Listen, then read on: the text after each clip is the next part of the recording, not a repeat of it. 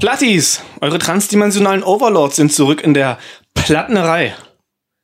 Wir haben unseren Thron hoch über den Stern Gottes errichtet, von wo aus wir unseren unheiligen Podcast senden. Und ich bin kein Morgen mehr und mir gegenüber, wie immer, der legendäre Pint Eastwood. Hallöchen. Pint, du Defender of True Metal, wie geht's dir? Ja, wie, wie mir, soll's mir, wie soll's mir schon gehen? Ja, beschissen geschlafen. An dieser Stelle fuck you an die Nachbarn. Und ja, vielleicht war auch gestern ein Kaffee zu viel, aber ansonsten geht's mir natürlich blendend. Ich bin der wandelnde Frohsinn, wie immer. Dir hoffentlich auch gut, ja? Mir, mir geht's gut, auch wenn es mich betrübt, dass du nicht so gut drauf bist. Das wird schon wieder. Ja, mit Sicherheit. Gerade jetzt, wenn wir loslegen. Was trinken wir? Standardfrage. Äh, schön schwarzen Kaffee. Von mir selbst gekocht. Ja, Leute, das So, ist so wie das sein muss. Ha? einfach nur schwarz. Also man kann den Boden nicht sehen. Alles so, wie sich das gehört. Ja, dann Über welches Album sprechen wir denn heute? Blood Ceremony Living with the Ancients. Ein Album, das du ausgewählt hast von einer Band, von der ich vorher noch nie was gehört habe. Was gibt's über die Band zu sagen? Umso besser erstmal, dass du jetzt davon gehört hast. Erstmal vorneweg, wie gefällt's dir? Ganz grob. Sehr gut. Ich musste mich wirklich erst reinhören. Also bei den, bei den ersten ein, zwei Durchläufen dachte ich, ja, ist solide, aber jetzt nichts Besonderes, nichts, was mich vom Hocker reißt. Also ich, äh, ich höre ja auch sehr gerne Coven, wobei es mich tatsächlich mehr an The Devil's Blood erinnert hat und auch ein bisschen an Satan's Hollow. Ich weiß nicht, ob du die kennst, die Nee, sind die- nicht so, nicht so bekannt. Äh, Die haben auch nur ein Album gemacht und sich dann aufgelöst. Ähm, naja, was soll ich sagen? Äh, äh, was, was ist es? Psychedelic Okkult Rock mit weiblicher Sängerin. Female Fronted. Female Fronted, yeah, FF, woo! äh, genau. Wir haben schon drüber gesprochen, wie sehr ich das hasse, ne? Female Fronted, diese Bezeichnung. Du magst singende Frauen nicht? Nee, ich liebe singende Frauen. äh, Also ich liebe auch Frauen, wenn sie nicht singen, aber nee, Bezeichnung. Die, die Bezeichnung, was, was soll das? Also- Oh, was soll das? Hm. Kennst du Grönemeyer? Ja. Gut. Nee, aber im Ernst, äh, bescheuert. Ist es, ist es ein Label so, oh Gott, bloß nicht anhören, da singt eine Frau? Oder das sagt nichts aus einfach. Also es Ich ist, sag es nicht. ja, aber Äh, es steht auch ganz oft Ahnung. auf welchen Flyern, Female Fronted. Das ist, Okay. naja. Hauptsache die Alte sieht gut aus, sag ich immer. Ja. Nee, aber was, was ist es? Psychedelic Rock? Es ist Black Sabbath gekreuzt mit Jess Rotal. Absolut. Blood Ceremony kommen aus Kanada, aus Toronto genau genommen. Das ist ihr, ihr zweites Album. Und ich hatte halt überlegt, ob wir das erste besprechen oder das zweite. Wir haben noch, glaube ich, noch nie ein Debütwerk besprochen, kann das sein? Das kann sein, kommt Ja. aber noch. Mit Sicherheit. Ja, ich weiß es. Da habe ich auch schon ein paar Ideen. Jedenfalls, ihr zweites Album, dieses hier von 2011, ist ein bisschen diffiziler. Die, die Melodiestrukturen sind, sind, finde ich, komplexer. Sie ähneln sich stark, die beiden Alben, und ich konnte mich eigentlich auch nicht so entscheiden, aber irgendwie war es dann doch das jetzt. Living with the Ancients. Und ja, fangen wir doch einfach wie immer mit dem Cover an. Das ist diesmal nicht sehr spektakulär. Nee, ich habe auch, ich habe auch gedacht, das Albumcover ist sehr schlicht gestaltet. Also im Wesentlichen ist das Cover einfach nur schwarz. Und in der Mitte siehst du die Sängerin, die einen großen Spiegel vor ihren Körper hält und in dem Spiegel spiegeln sich äh, die restlichen Bandmitglieder. Ganz genau, mit einem Totenschädel in der Hand. Tonschädel in der Hand natürlich und einer glaube ich, ein rotes Hemd an, ansonsten natürlich alle pretty in black. Genau, das ist mit dem roten Hemd ist Sean Kennedy, der Gitarrist und auch Texteschreiber. Und die Sängerin heißt Elia O'Brien. Die Band kommt, wie gesagt, aus Toronto. Und ja, thematisch alles sehr okkult.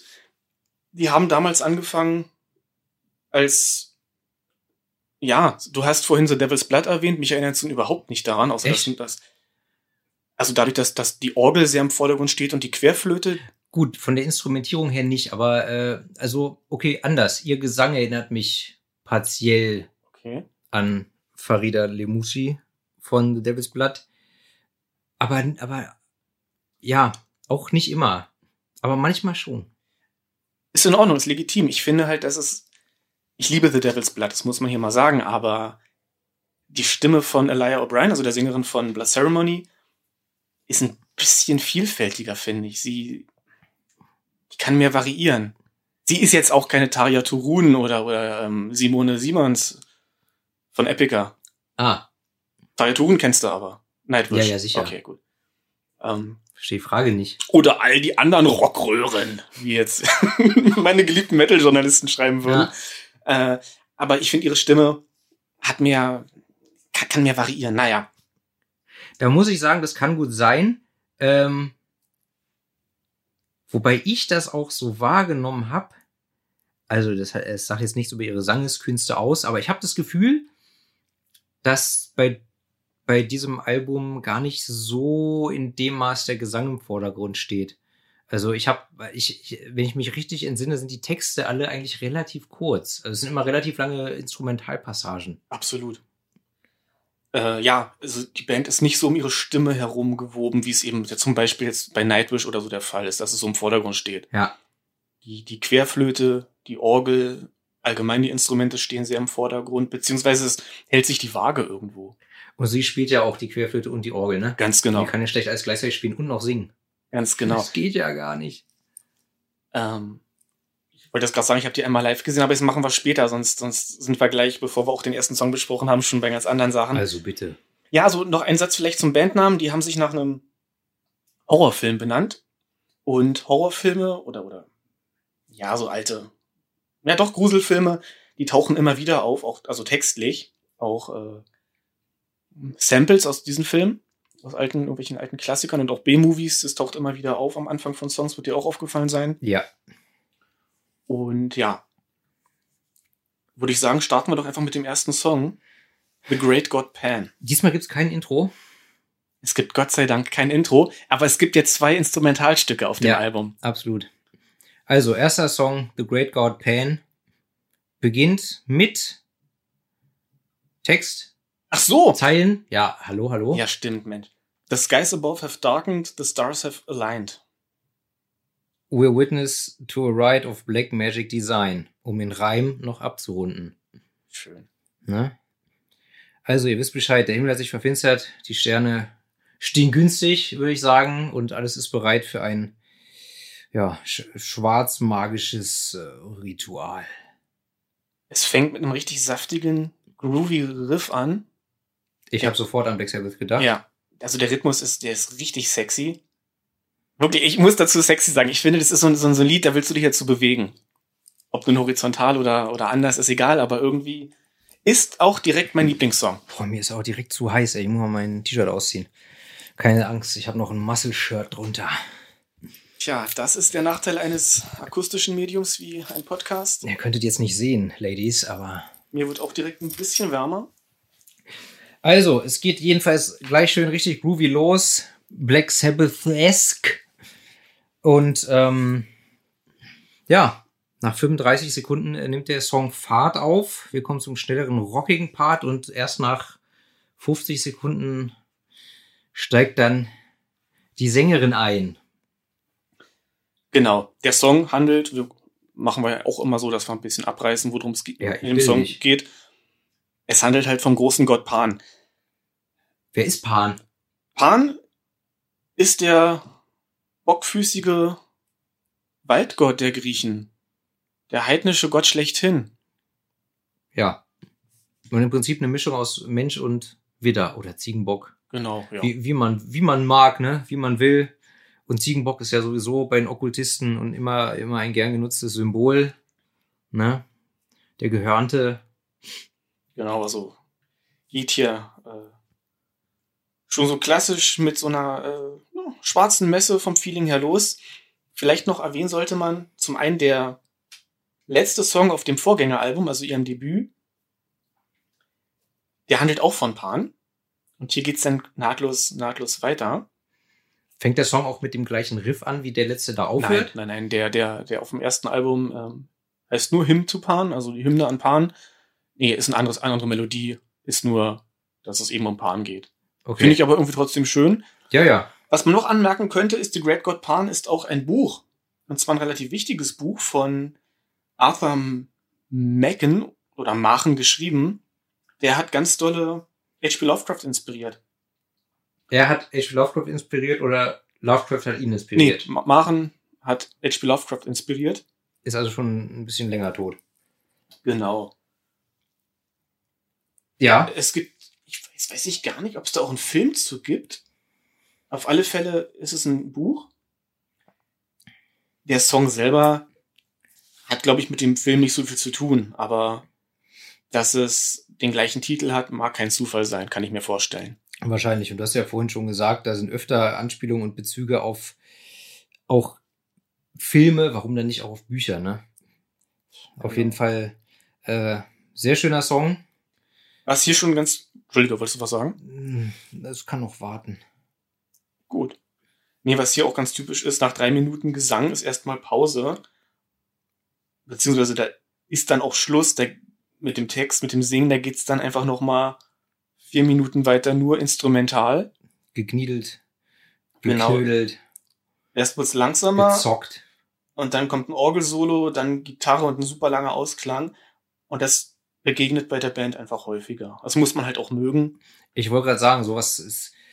Das, sowas muss ich ja nicht immer haben, ne? Ich muss es ja nicht immer haben, dass dann noch, äh, dass du einen sechs Minuten Song hast und nach drei Minuten ist kein Gesang mehr, sondern nur noch Gegniedel, Getröte, Geknödel und Gezuppel. Also es ist definitiv nicht diese. Aber ich fand's hier nicht störend, Okay. soweit ich mich im Moment gerade entsinne. Also der auch sowieso der Opener, der Song gefällt mir, ist schön heavy, dunkel, äh, geschmeidig äh, wie guter Rotwein. Ja. Hast du schön gesagt. Ne? Jetzt habe ich vergessen, was ich sagen wollte. Ist aber auch nicht so wichtig. Cool. Doch, ich wollte sagen, dass es eben nicht so eine typische Popmusik-Songstruktur ist. Du hast zwar schon immer, also äh, Vers, Refrain, Vers, Refrain, aber eben, wie Pint jetzt schon gesagt hat, ganz viel Gedudel zwischendrin. Man muss sich darauf einlassen. Ja, also ich musste mich auch gerade an dieses äh, Geflöte erstmal, also Orgel mag ich ja sowieso meistens, aber Flöte ist halt schon speziell. Da musste ich mich erstmal, na, was, was heißt drauf einlassen? Aber das hast du halt nicht so oft in so einer Musik drin, ne? Aber ich fand's cool. Also kann man mal machen. Super. Ja, Dann zum nächsten Song. Coventry. Genau, der Coven ist der Hexenzirkel. Und darum geht's in dem Song im Grunde auch. Um, ja, ich würde sagen, auch wieder eine, eine Messe von, von, von Hexen, die um einen Baum tanzen. Am Anfang gibt's Bezüge zu den Saturnalien, den, den römischen Feiertagen, wo alle freigedreht sind. Und Orgien gefeiert haben wahrscheinlich. Ganz genau. Also bei dem Song fand ich tatsächlich, dass sie schon ziemlich so ähnlich klingt wie Farida von The Devil's Blood. Aber das war einfach nur mein persönlicher Eindruck. Ansonsten, äh, ja, wird, wird, äh, der Song ist ruhiger als der da Song, äh, als der da Song, als der davor. Äh, es wird sehr viel geflötet, sehr äh, Jethro Tullig und Ja, nach der zweiten Strophe Hexenwerk wird vollbracht. Genau, nach der zweiten Strophe gibt's noch mal einen recht markanten Tempowechsel. Also da wird's dann, wird's dann einfach nochmal langsamer. Auch wieder so eine etwas untypische Struktur einfach. Dass eben die Melodie nochmal am Ende wechselt und dann auch nicht wieder aufgegriffen wird. Also Okay. ich weiß nicht, ob du wie genau du das, du das vor Ohren hast. Ja, natürlich.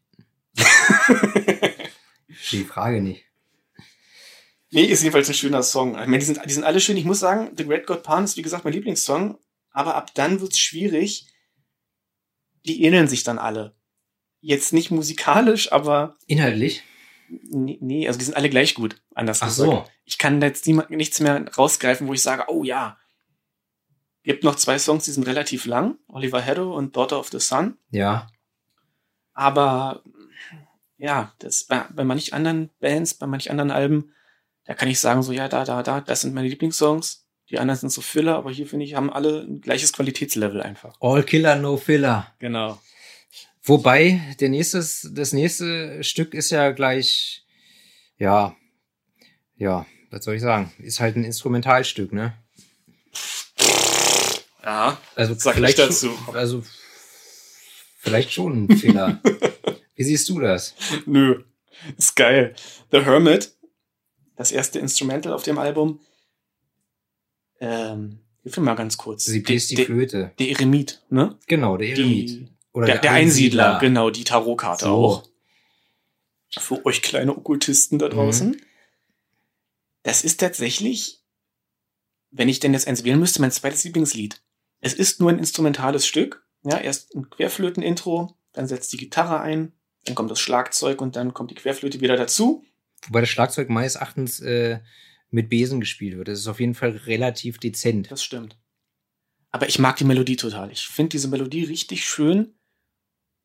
Der Song funktioniert für sich, ohne dass, dass da gesungen wird. Es gibt ja auch manchmal so, so instrumentale Stücke, da fehlt irgendwas.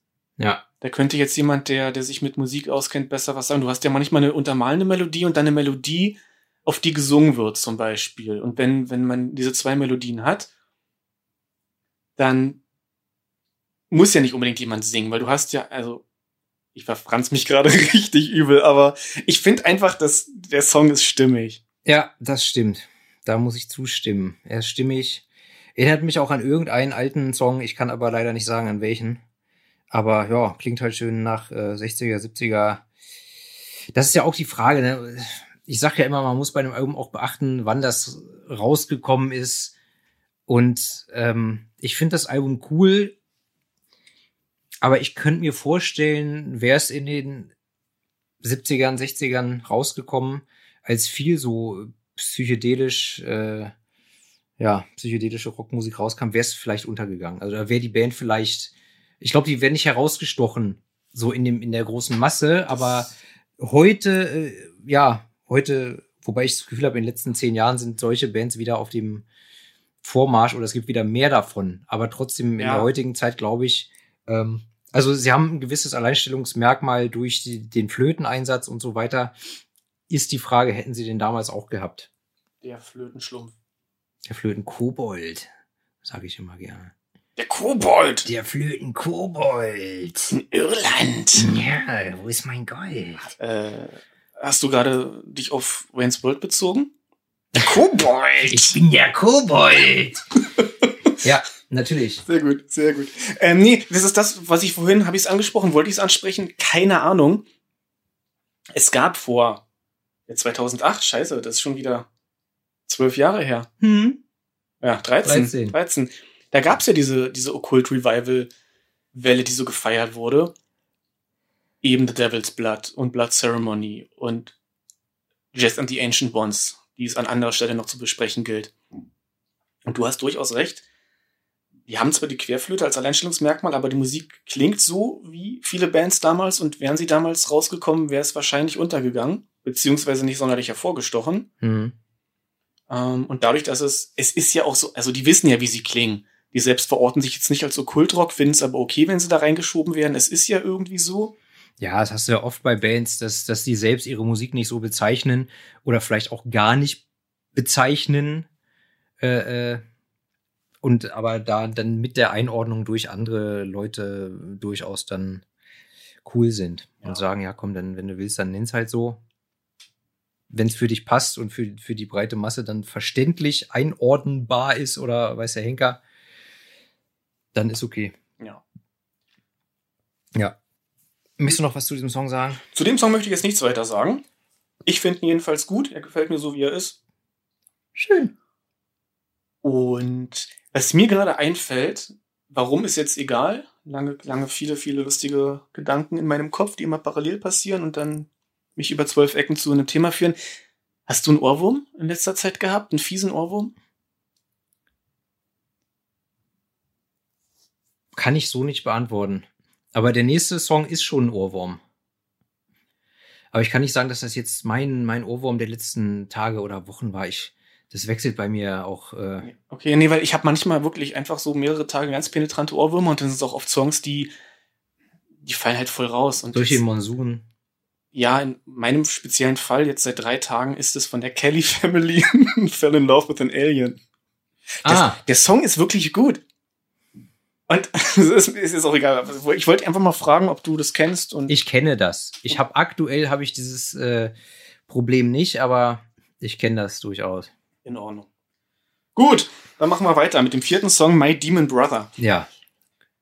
Auch hier haben wir wieder Bezüge zu was anderem, denn es gibt einen Film, Invocation of My Demon Brother. Von Kenneth Anger. Bedummt. Ganz genau. Ja. Hast du recherchiert oder kanntest du den Film? Äh, ich habe den Film nicht gesehen, aber ich weiß, ich weiß seit 2003, dass es diesen Film gibt und ähm, ich weiß jetzt nicht, inwiefern Mick Jagger zu dem Film komplett die Filmmusik geschrieben hat oder nur einen Song oder einzelne Songs. Ähm, aber ich habe ich hab 2003 das Buch Lords of Chaos gelesen. Ja. Ähm, und dazu gab es auch begleitend eine Doppel-CD. Und da war von Mick Jagger der Song Invocation of My Demon Brother drauf, der aus diesem Film stammt oder für diesen Film gemacht wurde. Von daher hat mich, ist mir das Ja. schon ein Begriff, aber ich kenne den Film nicht. Ich glaube sogar, Mick Jagger hat die komplette Musik gemacht. Siehst du? Und ich habe den Film gesehen. Ja, muss man nicht. Ja, der ist von, von 69. Genau. Und ja, Kenneth Enger ist schon wichtig. In Also- der Avantgarde-Filmszene. Macht der nur so okkulte Sachen? Ja, also auch ganz bekannt von ihm ist Lucifer Rising.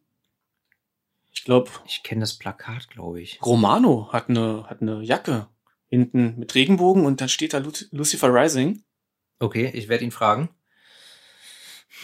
Nicht jetzt. Erzähl weiter. Ja, muss man nicht gesehen haben. Es ist sehr bunt, es ist abgefahren. Ich verstehe es auch nicht. Ich habe mich aber auch nicht wirklich mit auseinandergesetzt. Ähm, Worum geht's denn im Song? Eigentlich nur um die Anrufung von, von dem besagten Dämonenbruder, dass er eben angerufen wird und äh, ob man denn nicht sehen will, was, was äh, angeboten wird vom, vom lyrischen Ich oder der Gruppe des lyrischen Ichs. Ist einfach ein gutes Lied. Der Text, ich glaube, also die, die Texte hat alle der Gitarrist John Kennedy geschrieben und soweit ich das aus Interviews entnommen habe, sind das jetzt alle keine, alles keine praktizierenden Okkultisten. Das heißt, die haben hier nicht irgendein Programm, was sie an den Mann bringen, wie zum Beispiel The Devil's Blood. Wie, das ist alles nur Fassade? Es ist ja optische Untermalung. Ich meine, es ist ja schon eine Verehrung an diese Filme, an diese Bücher, an das Ganze, an, die- ah, an diese Bilder einfach, aber es ist jetzt, glaube ich, du musst jetzt hier nicht anfangen, wie so ein Germanistik-Student alles auseinanderzunehmen bis ins Letzte.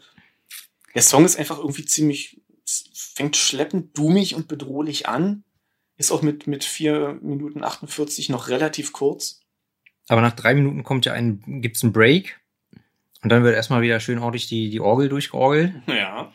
Und ich hab, ich hab, ich musste bei dem Song tatsächlich äh, an Uriah Heep beziehungsweise Deep Purple denken. Ja. Ähm, ich muss sagen, Deep Purple habe ich jetzt, äh, habe ich selten, habe ich selten Bock drauf. Mhm. Ich habe auch kein Album von denen. Äh, Finde aber das aktuelle Whoosh noch nicht, nicht, finde ich nicht schlecht. Sind zwei, drei geile Songs drauf, der Rest ist in Ordnung. Aber Uriah Heep äh, mag ich schon ziemlich. Also Sweet Freedom ist ein großartiges Album. Kann ich nur empfehlen. Sweet Freedom von Uriah Heep. Von Uriah Heep kenne ich, habe ich ein Best-of-Album und irgendwann noch ein anderes. Ähm, ist jetzt auch egal. Kenne ich ein paar Songs von denen, die sind klasse, ja. Hat mich jedenfalls äh, daran erinnert, stilistisch so. Uriah Heep, die Purple, die Abteilung. Mhm, ja, stimmt. Ja, aber gefällt mir. Die Purple sind großartig.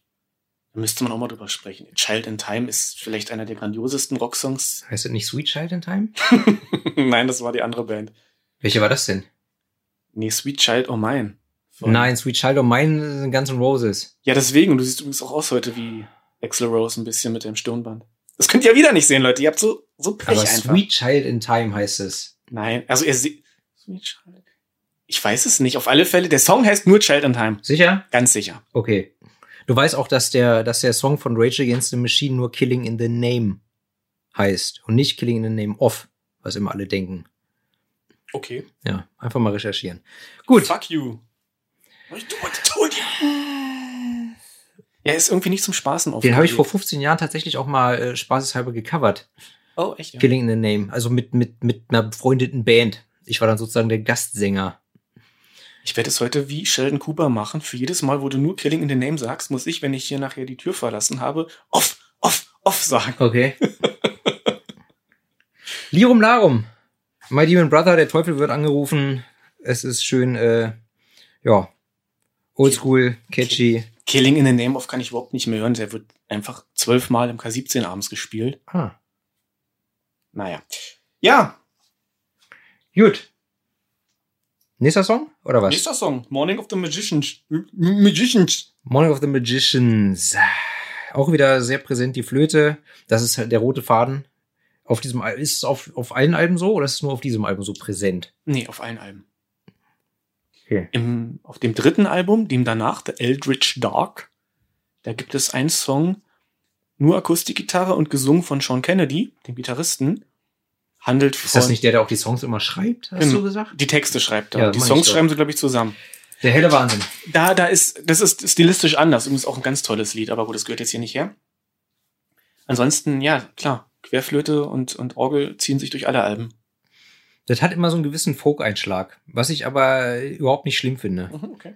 Worum geht's in dem Song? Es geht um den Morgen der Magier, den Anbruch eines neuen Zeitalters. Auch hier wieder.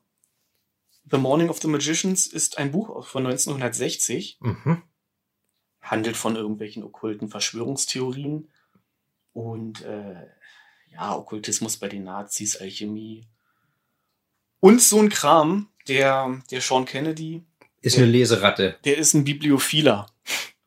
Das ist der Fachausdruck für Leseratte. Für die, die es nicht wissen, genau, der mag Bücher. Bücherwurm. Der hat Sex mit Büchern. Okay. Kennst du so alte Leute, die immer Sex sagen, so mit TZ? Ja, ja, Sex. Sex. Kenn ich. Kenn ich. Furchtbar. Ich hatte auch mal Sex. Damals. Nach dem Krieg. Können auch mal wieder Sex vertragen. Sex macht Spaß.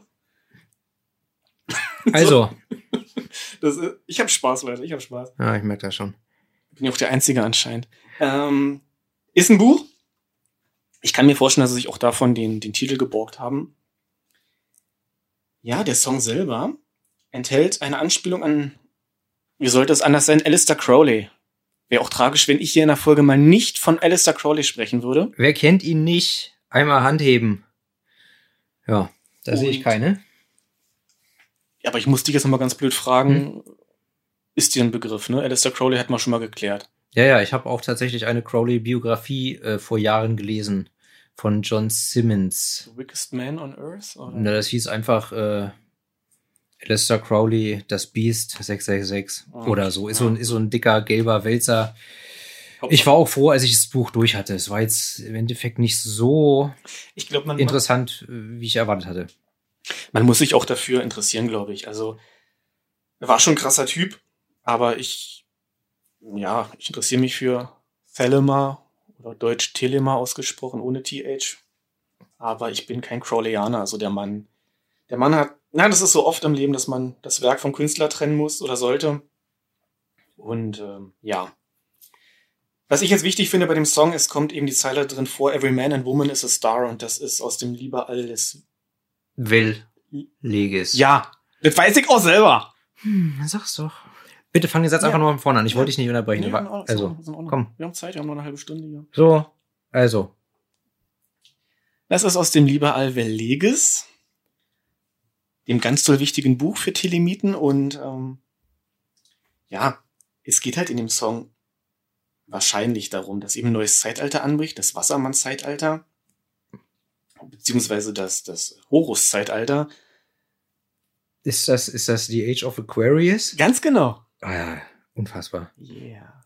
Ja, auch ein unglaublich gutes Musical und ein Film.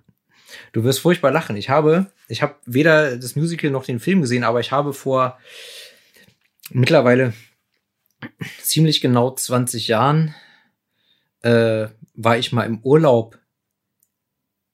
Wo war ich denn da? Auf Djerba? Und auf jeden Fall, ähm, da, da wurde tatsächlich einen Abend wurde dann äh, so ein, wurde dann her oder wurden aus verschiedenen Musicals Teile dann aufgeführt, so zum einen mit der Animateurtruppe, aber halt auch äh, Gäste, die Mhm. Bock hatten mitzuspielen. Und ich habe bei Hair mitgespielt. Ja. Und, und zu der, zu der, zu der Dame, die mich geschminkt hat, habe ich noch gesagt, Lippenstift ist okay, aber sie soll mir nicht so eine bescheuerte Blume auf die Wange malen. Habe ich mich verweigert. Was für eine Rolle hattest du? Ich hab, ich hab einen ungefähr einen Meter großen Joint geraucht und äh, bin da so ein bisschen, benebelt über die Bühne getorkelt. War was ein echter Joint? Nein, Ach so, oh, schade. das war ein Fake-Joint. Aber äh, das nur als kleine Anekdote. Okay, naja.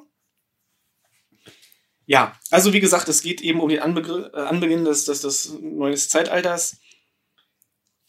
Ja, interessiert's dich? Ich muss jetzt auch nicht so weit ausholen. Ich glaube, bei Behemoth in der Behemoth-Folge. Naja, nach Crowley gab es verschiedene, verschiedene Zeitalter der Menschheit. Das Isis-Äon, Osiris-Äon, Horus-Äon und dann kommt irgendwann das der Maat oder Ma'at. Das sind alles ägyptische Gottheiten. Und das erste Zeitalter war halt das des Matriarchats, also Naturvölker haben weibliche Gottheiten angebetet. Dann kam die Zeit, wo das Osiris-Äon oder Zeitalter, das Zeitalter des Patriarchats, typisch Christentum, Judentum, Islam. Es gibt eine männliche Gottheit. Und jetzt haben wir das Horus-Äon. Das ist nach Crowley 1904, als er das Buch des Gesetzes, also das besagte Liber Allwelleges geschrieben hat, angebrochen.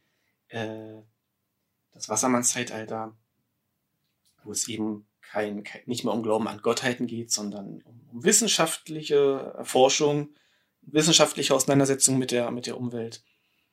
Ja, und dann das nächste, was irgendwann kommen soll, Maat, ist die Göttin des Gleichgewichts im, in der ägyptischen Religion, des Equilibriums. Da wird's jetzt dünn bei mir. Ist auch egal. Oh, jetzt wird's auch. Aber ja, das war mal ein bisschen Mehrwert Ist- hier. Ja, Ja. ich finde das super. Freut mich. Ja. Weiß man nämlich manchmal nicht, muss ich so sagen. Das weiß manchmal nicht, ob ich es gut finde, was du erzählst. Ja, bei der Nee. Behemoth-Folge glaube ich, vielleicht war es auch zu viel, was ich gesagt habe, aber, oder es war zu spät, aber, ja, du musst mich, du musst mich bremsen, wenn ich zu sehr ins Alles gut. gehe, Auf, je, auf jeden Fall, äh, alles gut, alles gut, alles gut. und ja, also für mich ist der Song einfach, äh, ich mag den vor allem, finde ich auch, da ist auch wieder so ein Tempowechsel, fällt mir gerade auf, nach der zweiten Strophe. Die letzte Strophe ist dann wird von ihr so ganz sanft gesungen irgendwie und ich finde es einfach schön. Ich kriege auch gerade eine Gänsehaut. Ich, ich mag das total. Ich mag auch überhaupt ihre Stimme. Ja, die Stimme ist auch gut. Also so die, die Klangfarbe ihrer Stimme, das ist bei The Devil's Blood zum Beispiel. Ich mag auch die Stimme von, von Farida, aber nicht so sehr wie jetzt die von Elia O'Brien. Okay. Geschmackssache. Ich finde auch, muss man auch noch sagen, der Song erinnert mich irgendwie an Ferris Wear Boots von Black Sabbath. Also, Ferris Wear Boots kenne ich nicht, aber ich habe mir hier ganz dick aufgeschrieben, ähm, dass da ein Black Sabbath-mäßiges Riff zwischendurch kommt. Also mich hat's halt äh, als nicht so Black Sabbath bewanderten Hörer hat's halt an Paranoid erinnert. Mhm. Aber also das war für mich eindeutig. Ich habe das gehört und dachte auf einmal so, das ist jetzt aber Black Sabbath Worshipping. So, Ja. was jetzt, was ich aber auch nicht irgendwie als äh, äh, als äh, Plagiat oder so verurteile. Das war für mehr so eine Hommage. Also so verbuche ich das in meinem in meinem äh, in meiner Bewertung. Ja, gut möglich. Also Ne? klar, das Black Sabbath ist ja, das ist ja durch, durchtränkt damit. Ja. Ja, und danach, nach dieser letzten Strophe, kommt dann noch mal so ein Break, wo dann die Musik wieder schneller wird und sie dann viel Querflöte spielt. Das finde ich einerseits ein bisschen doof.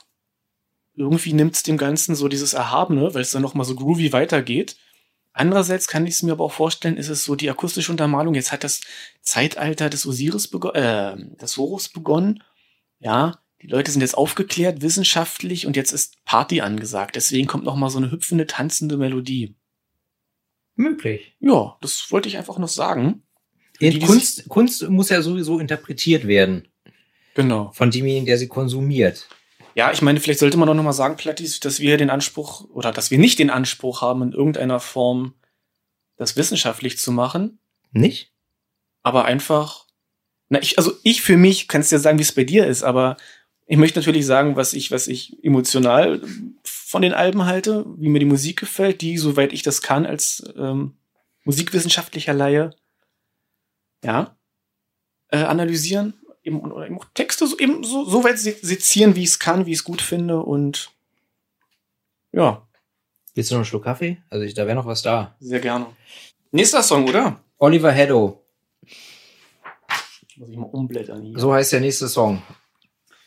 Tja, Oliver Heddo ist einfach nur ein Synonym für Alistair Crowley und weiter geht's.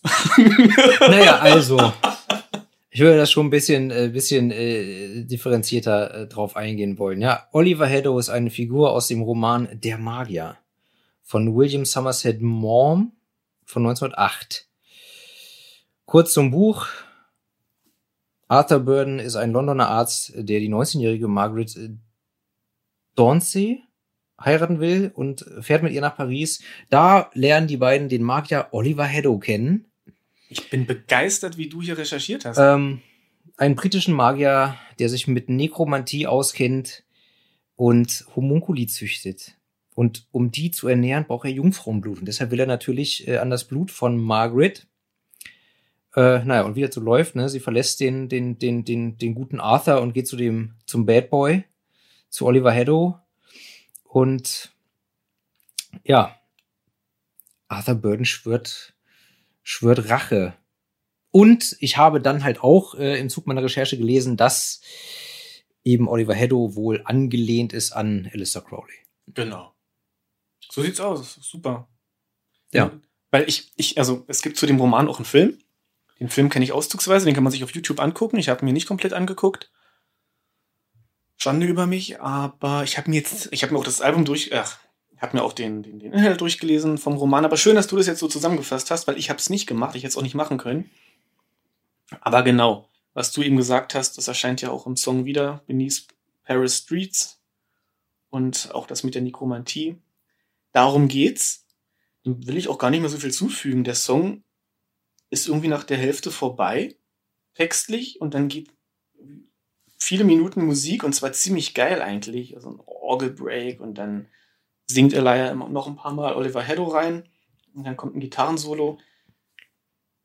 Und der Song beginnt mit einem Sprachsample, wo ich jetzt einfach mal ganz wild vermute, das ist aus dem besagten Film. Nee, weil der Film ist ein Stummfilm. Ah. Aber ich habe in meinen Recherchen einen sehr guten Beitrag gefunden, wo jemand all diese Intros aufgelistet hat. Und der Introsatz ist aus dem Film Horror, Horror Rises from the Tomb von 1973. Ah, okay. Ja. Sagt mir jetzt nichts, aber da wisst ihr das jetzt, da habt ihr das, kann man nachhören. Gibt's denn, gibt's denn als Romanverfilmung, also gibt's nur eine Verfilmung von diesem Buch? Diesen Stummfilm oder wurde der später nochmal verfilmt? Weißt du das? Das weiß ich nicht. Okay. Aber gut, jetzt haben wir ja schon geklärt, wo das Sample herkommt. Nicht aus der Romanverfilmung, sondern von irgendwo anders. Genau. Aber war halt passend, haben sie gedacht, okay, komm. Ja. Was kostet die Welt? Gib her. Ist jedenfalls ein ziemlich geiler Song, finde Ja, ich. gefällt mir, gefällt mir auch. Ja. Siebter Song? Night of Augury. Was, wer oder was ist Augury? Also, das sind die Auspizien. Was? Die Auspizien. Und zwar die Vogelschau. Das war im alten Rom eine religiöse Praxis für Omen. Also Augury heißt auf Englisch einfach erstmal nur das Omen oder das Vorzeichen. Und der Augur war derjenige, der das gemacht hat. Ah. Daher kommt das. Und eben in Deutsch nennt man es auch Auspizien und ja, äh, da wurden dann eben Entscheidungen äh, gefällt, je nachdem, wie die ausgefallen sind. Ich weiß jetzt nicht genau, wie die genauen Parameter sind der Vogelschau, ob der Vogel jetzt ein weißer oder ein schwarzer sein muss und, und, und wo er hinfliegt und so weiter. Aber danach wurde das dann wohl, Okay. ist auch, glaube ich, nicht so genau überliefert. Habe ich mir jetzt nicht bis ins Detail belesen, Ja, egal. aber Lattis, ihr kennt das. Ihr könnt eine Hausaufgabe machen und uns dann schicken. Auf jeden Fall finde ich den Song, also die ersten zwei Minuten, äh, ziemlich äh, schunkelig. Äh, was mich aber nicht gestört hat, halt viel, viel Orgel, auch wieder Deep Purple-mäßig, steigert sich dann nach vier Minuten zunehmend. Äh, und das ist der einzige Song, der mich dann minimal, äh, der mich dann aber tatsächlich doch äh, vom Gesang her an Jinx Dawson beziehungsweise Coven erinnert. Stell's mir gerade vor. Ja. Hören dir einfach nochmal an. Ist mir so aufgefallen, war meine Wahrnehmung, als ich das Album gehört habe, zum zwölften Mal. Ich werde es mir eh noch mal anhören. Das ist sowieso ganz lustig, weil ich, ich meine, wir hören uns ja im Zuge dieses Podcasts die Alben vorher an.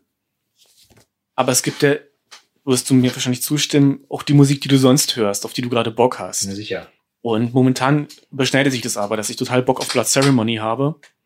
Entsprechend höre ich die gerade rauf und runter. Hm. Und ähm, ja, der Song ist ist so ein bisschen ein Filler-Song, Okay. finde ich. Aber irgendwie auch nicht mehr. Als ich das Album jetzt mir nach langer Zeit mal wieder angehört hatte, ist er mir auf einmal aufgefallen. Irgendwie. Also ich, ich habe den vorher nie so wahrgenommen, den Song, eben weil er auch so langsam ist und die sich nicht, nicht so einprägsam wie die anderen. Aber findest du ihn jetzt gut? Ich finde ihn gut. Ich finde ihn jetzt gut. Ich finde ihn besser als früher. Ich habe ihn jetzt zum ersten Mal richtig wahrgenommen. Ich weiß noch, ich habe ich hab, äh, ich hab gefühlt die ersten 100 Mal, ähm, die ich das Bad Out of Hell Album von Meatloaf gehört habe, der letzte Song, For Crying Out Loud, die gefühlt die ersten 100 Mal habe ich den immer geskippt, beziehungsweise habe dann wieder zurück zum Anfang, weil ich fand den langweilig. Das hat mich überhaupt nicht gecatcht. Ist heute vielleicht sogar mein Lieblingssong von Meatloaf. Der ist unglaublich gut. So, ganz genau. Ich habe damals bei meiner Mutter noch, die hatte einen Plattenspieler und ich habe mir auf dem Trödelmarkt, weil ich es einfach haben musste, die Schallplatte gekauft. Welche? Of Hell? Bad Out of Hell. Vernünftig. Ich hatte es als CD natürlich, aber dann die Schallplatte gekauft. Und ja, ich weiß es nicht, warum. Ich, ich äh, habe den nie so wahrgenommen. Und dann aber auf Schallplatte hat es mich auf einmal gekickt irgendwie. Ja. Und ja, der ist großartig. Mega. Unfassbar guter Song. Ja. Jetzt Ja. hab ich Bock auf Meatloaf. Können wir jetzt hier mal abbrechen, bitte und Meatloaf anmachen? Mann, Ja, in der Pause gleich. Jedenfalls die Vogelschau und so richtig deuten kann ich den Song textlich nicht. Muss aber auch nicht sein. Ist einfach schön. Ich finde auch das Intermezzo dann, äh, was später kommt, irgendwie schön. Und dann, dann, setzen so Gitarren ein und die erinnern mich so ein bisschen an Rainbow. Rainbow, die Ja. zweite Band von Dio. Ja. Mit Richie Blackmore. Hm, habe ich mir noch nie angehört, aber ja. Kommt auch noch. Kann ich am Morgen machen. also ich habe eigentlich für mich geplant, dass ich dir innerhalb dieses Podcasts mindestens aus jeder Dio-Ära ein Album mal gebe. Oh Rain Gott. Rainbow, Dio, Black Sabbath, es muss alles. Oh Gott, nein. Warum nicht? ja. Egal. Danach können wir, gehen wir weiter oder? Wir gehen, wir gehen weiter. sagen Nö, zu dem Song würde ich nichts weiter sagen. Ich finde einfach, er hat mich jetzt gekriegt und der ist schön. Ja, manche Songs brauchen halt Zeit. Ja, also gibt ihm eine Chance. Ne? Achter Song, The Witches Dance, ein 40 Sekunden Interlude. Völlig unnötig. Es wird nur auf der Flöte äh, wieder geknödelt, ge geflötet. Äh, die Hexen tanzen wahrscheinlich irgendwo im Sonnenschein über die Wiese. Ähm, ich hatte letzte Woche einen Hexenschuss, das war eklig. uh, Äh, ist, ne, ich bin jetzt ne, auch ein paar Jahre älter. Da willst du dir nur die Schuhe zubinden und auf einmal merkst du es im Rücken. Egal, 40 Sekunden Interlude stört nicht weiter, aber ich finde es komplett unnötig. na, vor allem, der Song ist relativ langsam, glaube ich. Ich habe ich hab den nicht mal vorm inneren Ohr. Na, gleich geskippt war. Ja, ab, nee, die Sache ist, dann fängt Daughter of the Sun an, der neunte und letzte Song und auch der letzte auf dem Album. Und der geht direkt so stampfend schnell los, so mittendrin gefühlt. Ja, So dass ja. ich immer gedacht habe, dieses, also ich wusste überhaupt nicht, dass der Song existiert, The Witches Dance, dass das einfach nur der Anfang von Daughter of the Sun ist. Weil ich ja auch jemand bin, ich lege eine CD ein und höre sie durch. Mhm. Ich gucke jetzt nicht ständig, oh, wo bin ich denn? Also jedenfalls am Anfang vielleicht noch. Und ja, jetzt muss ich erstmal einen Schluck Kaffee trinken, erzähl Ja. mal was. Auf jeden Fall dann äh, als letztes kommt direkt danach Daughter of the Sun, hast du ja schon äh, äh, erwähnt. Schön schmissig, geht gleich gut nach vorne. Stabile Gitarren. Ähm, und ja, ich habe ich hab auch, ich hab auch äh, so gedacht, also im Prinzip äh, The Great God Pan und Daughter of the Sun sind so die, die, die Buchstützen oder so die Klammern, die alles, was dazwischen ist, irgendwie zusammenhalten. Ja. Also das sind irgendwie so für mich die beiden äh, her hervorstechenden Songs und dann in der Mitte vielleicht noch, ja, der Oliver. äh, könnte sein, Oliver Heddo, ne? Dass das so Anfang, Mitte und Schluss sind und die Songs dazwischen sind alle in Ordnung, sind alle gut. Aber das sind so die drei, die, die irgendwie irgendwo das Gerüst bilden und bei mir so Mhm. hängen bleiben, so. Ja. Letzter Song, Daughter of the Sun. Ja, stimme ich dazu. God of the Sun ist super, handelt von, ja, Circe auf Englisch oder eben Kürke, Circe auf dem Kürke geschrieben, Circe ausgesprochen, glaube Ja. ich, der griechischen Hexe. Ich glaube am bekanntesten dafür, dass sie die, die Mannen von Od äh, Odysseus in Schweine verwandelt hat. Ja, Sie ist eine Tochter von Hekate, der hatten wir, hatten wir beim, beim äh, Behemoth-Podcast hatten wir es auch schon, Ja. der griechischen Göttin der Wegkreuzung der schwarzen Magie. ja. Und sie ist ihre Tochter. Okay. Übrigens Hekate, ja, nicht Hekate. Ah, Das ist mit der griechischen Aussprache. Ich habe jahrelang immer He- Hekate gesagt. Egal. Und ja, der Song handelt von ihr. Wie spricht man Galatea richtig aus? Galatea oder Galatea? Ist auch griechisch, oder nicht? Ich hätte jetzt gesagt, also ich kenne sie als Galatea, aber Gut, vielleicht, vielleicht tatsächlich Galatea. Und die nächste Hausaufgabe Plattis. Wir bleiben bei Galatea. Ja, Ja, ich glaube jetzt die, die äh, Biografie von, von Circe interessiert hier niemanden. Wie gesagt, Odysseus, der, der äh, griechische Historiker Diodor oder Diodorus Siculus, nicht zu verwechseln mit Ronnie James Diodor. Dior, Parfum? nee, Ah, Diodor. Der, Diodorant. Ich habe einen Antitranspirant gekauft. das ist super, das ist für mich, macht mir das Arbeiten hier auch viel, viel angenehmer. Das ist viel besser als Deodorant, was äh, den Schweißgeruch nur übertüncht. Ja. Leute, die, die Plattnerei, die hat früher gerochen. Also, nee. Wie im Schweinestall. Ja, wirklich. Also bitte jetzt zurück zum Song.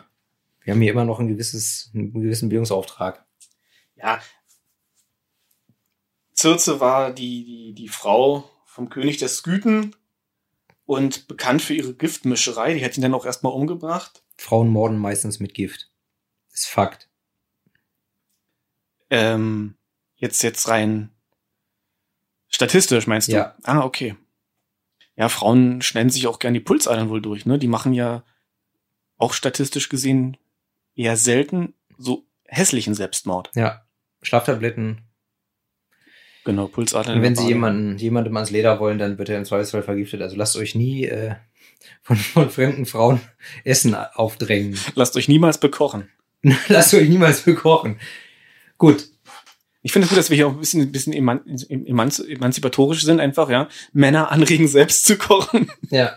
Die besten Köche sind sowieso Männer. Mann, den, Oh, also, bitte, jetzt verrenn dich doch nicht wieder so. ja, echt mal. Die hat ihren Mann halt vergiftet, hat den Thron an sich gerissen, ist dann später rausgekommen, dann ist sie auf diese Insel geflohen, auf der sie dann war und auf der sie auch eben Odysseus Mannen, äh, Gefährten vergiftet hat. Ja, und davon handelt der Song, also einfach von Circe. Und irgendwie nach vier Minuten gibt's dann erstmal vier Minuten wieder instrumental. Und dann toben die sich da richtig aus. Das ist ziemlich, ziemlich geil, so Ich, Gitarrensolo. ich fand den Song auch tatsächlich sehr, äh, ja, heavy metalig, äh, hardrockig. Ja, schon ein bisschen metalig angehaucht. Mhm. Tatsächlich. Ja. So. Ja. War, war, war ein schönes, ein schöner Abschluss für das Album, so. Ja, damit wären wir dann im Grunde durch. Ich hätte jetzt noch eine Anmerkung, wo ich hier gerade meine Notizen durchblättere. Von wegen Intros aus Filmen. Beim Song My Demon Brother gibt's ja auch ein gesprochenes Intro. Und das ist aus dem Film Dracula AD 72. Und äh, ja, auch irgendein älterer Horrorfilm. Für diejenigen, die das hören und sich fragen, wo ist denn das jetzt her? Der Vollständigkeit halber. Schön. Genau. Welchen Film hast du zuletzt geguckt? Komplett geguckt? Den Bader-Meinhof-Komplex. Ah. Und der war wirklich gut. Ja, Ich bin ein bisschen spät zur Party, weil der ist von 2008, glaube ich. kann sein, ja. Aber ich habe mich Anfang meiner 20er, Mitte meiner 20er sehr intensiv mit der RAF beschäftigt. Und ja, wusste halt, worum es in dem Film geht. Aber dann hat irgendwie, also ich, ich gucke nicht gern deutsche Filme, muss ich sagen, weil deutsche Schauspieler, die sind ja größtenteils am Theater geschult. Und die sprechen halt auch so. Oder? Also, Also ich persönlich habe überhaupt kein Problem mit deutschen Filmen. Also ich guck, äh, ja, ich guck sogar in letzter Zeit tatsächlich ziemlich gerne. Also ich freue mich, wenn ich mal einen guten deutschen Film gucken kann. So. aber ist selten. Ja, das stimmt natürlich. Äh, so, ja, ja. Punkt. Das, egal, was. Das stimmt übrigens gar nicht. Ich habe Escape Room geguckt. Aber da mussten wir nicht drüber reden. Wirklich nicht. Ist das denn mit Jodie Foster? Nee, das ist Panic Room. Panic Room. Nee, Escape Room ist mit der, mit der Blonden aus ähm, Daredevil, der Netflix-Serie. Keine Ahnung. Die anderen Schauspieler ich kann ich nicht und der Film ist irgendwo so ein bisschen Cube und ach, äh, muss man kein Wort drüber verlieren. Was hast du denn geguckt zuletzt? Gestern Abend äh, habe ich Mindhorn geguckt. Bitte was? Mindhorn, eine eine eine britische ja Krimikomödie, wo ein auf der Isle of Man ein Serienmörder, der will nur mit Mindhorn verhandeln und Mindhorn ist ein ist aber ein fiktiver Polizist aus einer 80er Jahre Fernsehserie, ähm, dem irgendwelche Terroristen ein Auge entfernt und durch ein künstliches Auge ersetzt haben und durch das kann er die Wahrheit sehen. So. Aber dieser Film spielt halt in der Gegenwart, also so 30 Jahre nach seiner großen Zeit als Mindhorn und dann dieser ist halt dieser abgewrackte, ältere, verkommene Schauspieler, der dann wieder in die Rolle des Mindhorn schlüpfen muss, um der echten Polizei eben bei den Verhandlungen mit diesem äh, Kriminellen äh, da zu helfen. Ist der Film ernst gemeint oder ist es eine, es ist, es ist eine Komödie, eine aber Komödie. ich habe mich Ach kaputt so, gelacht. okay. Ja, also Mindhorn, guckt ihn euch an. Lohnt sich. Ähm, was ich noch sagen wollte, fällt mir jetzt gerade ein, also was heißt, was ich sagen wollte, was wir eigentlich machen wollten, das Album der Woche. So als neue Kategorie, nicht so zwischendrin, sondern immer am Ende. Was hast du in dieser Woche viel gehört? Blood Ceremony, Living with the Ancients. Und sonst so? Manowar, Into Glory Ride, habe ich tatsächlich, nachdem wir nun vor ein paar Folgen drüber gesprochen haben, jetzt diese Woche mehrfach gehört. Also ich muss ehrlich sagen, es gab diese Woche nicht so ein, wie, nichts, was ich jetzt die ganze Woche ständig gehört habe, aber ich habe es mehrfach nochmal gehört Hm. und würde es deshalb diese Woche als mein Album der Woche bezeichnen. Ist jetzt ein bisschen unspannend, aber ja. Bei dir? Ich habe jetzt auch nicht konkret das Album der Woche, aber ich habe, obwohl, wenn ich drüber nachdenke, doch, also eigentlich, also theoretisch zwei, die ich jetzt viel gehört habe diese Woche. Das waren einmal For the Glory of Your Redeemer von Misotheist. Äh, schön bitterböser, pechschwarzer Black Metal aus Norwegen.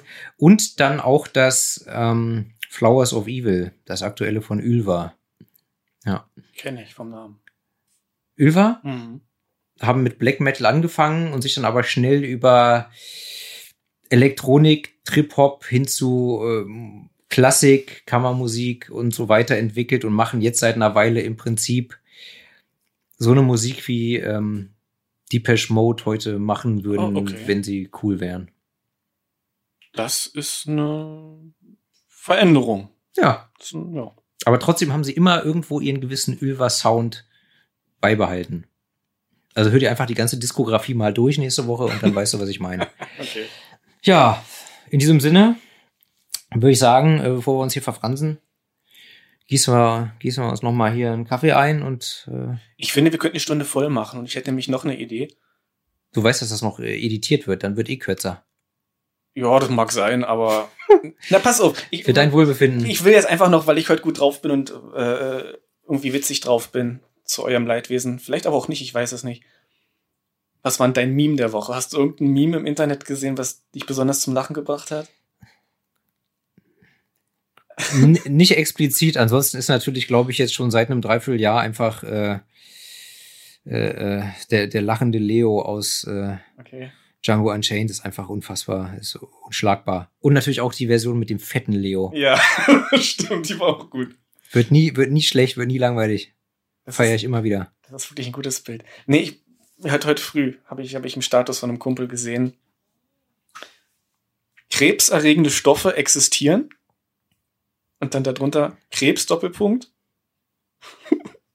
oh ja, geil. Schön. Es ist super blöd, aber ich habe einen ziemlich krassen Lachanfall bekommen. Und ja, das passiert auch nicht so oft. Außer wenn ich so eine Folge wie heute aufnehme. Na gut, Leute. Denkt an euren Impfpass. Ich habe meinen jetzt äh, nach Jahren wiedergefunden. Muss ich einiges wieder auffrischen lassen. Oh ja, ich brauche eine neue Tetanusimpfung. Na siehste. Also, ihr wisst, was zu tun ist. Lasst euch impfen, hört äh, Blood Ceremony und dann sehen wir weiter. Genau, passt auf euch auf. Lasst euch nicht anquatschen. Peace out. Ciao.